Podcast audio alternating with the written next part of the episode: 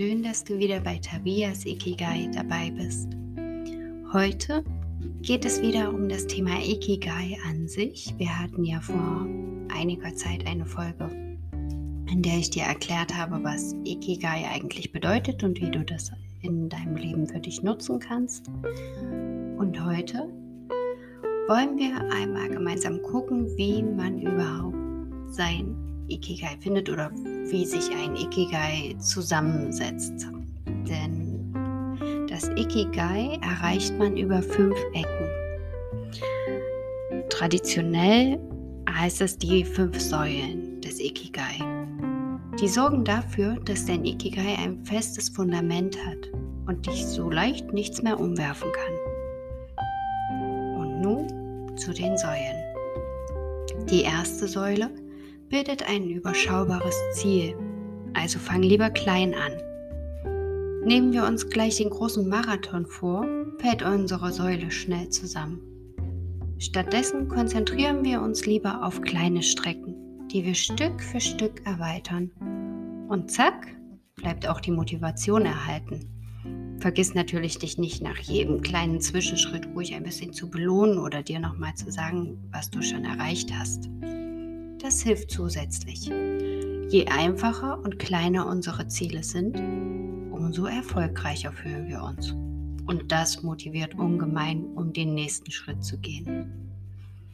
So wie jetzt. Jetzt geht es zur Säule Nummer 2. Die beschäftigt sich mit dem berühmten Thema Loslassen. Heißt, stehe selbstbewusst für dich ein und akzeptiere andere Lebensweisen und auch andere Menschen, ohne andere Erwartungen erfüllen zu müssen oder zu wollen.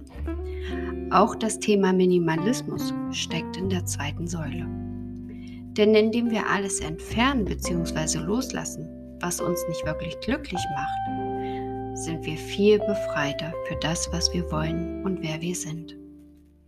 Befreie dich also von allem, was vergangen ist und auch von dem, was dich bezüglich deiner Zukunft verunsichert. Sei dir einfach immer bewusst, dass du nur die Gegenwart beeinflussen kannst und im Leben sowieso oft alles anders als geplant läuft.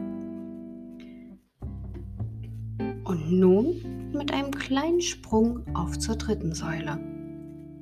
Hierbei geht es um Nachhaltigkeit und Harmonie. Das heißt also, teile deine positiven Erfahrungen, getreu dem Motto, Glück verdoppelt sich, wenn man es teilt. So setzt du positive Schwingungen frei und gibst sie an dein Gegenüber weiter. Dieses Verhalten führt dann im besten Falle zu einer Kettenreaktion positiver Erfahrungen und jeder gibt ein bisschen Glück weiter.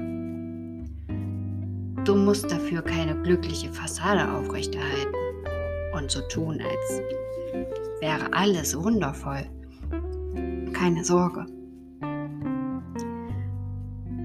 Musst einfach nur Mut haben, dich selbst zu entfalten.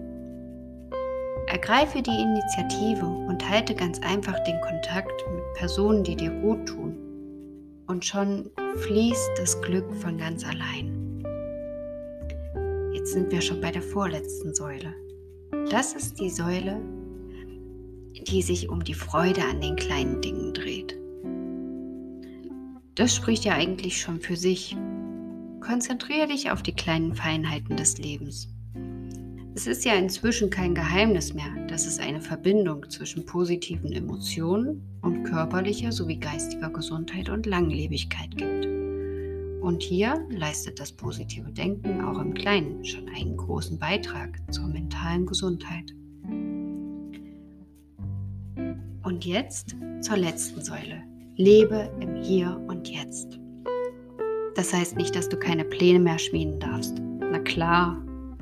Aber du sollst dich nie zu sehr darauf versteifen und dir immer noch ein bisschen Flexibilität bewahren. Es gibt ein schönes Zitat von Laoze, das ich dir passend zu dieser fünften Säule einfach ans Herz legen möchte. Wenn du deprimiert bist, lebst du in der Vergangenheit. Wenn du besorgt bist, lebst du in der Zukunft.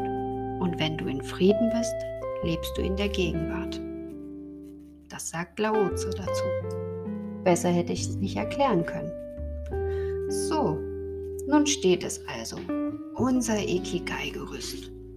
Zusammenfassend gesagt, geht es immer um Achtsamkeit, überschaubare Ziele, nichts als sinnlos anzusehen und überall die Freude mitschwingen zu lassen.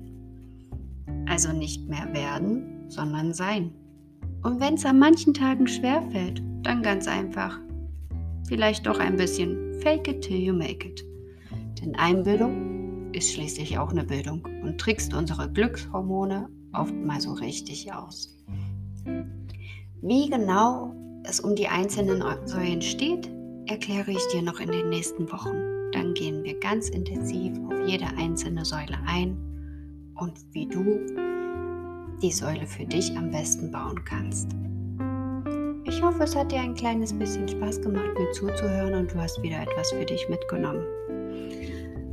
Und ansonsten freue ich mich wieder über deine Nachrichten an tavias.ekigai.web.de oder wenn du mir auf Instagram folgst oder bei der nächsten Folge wieder dabei bist. Danke dir fürs Zuhören und hab einen schönen Tag. Lass es dir gut gehen.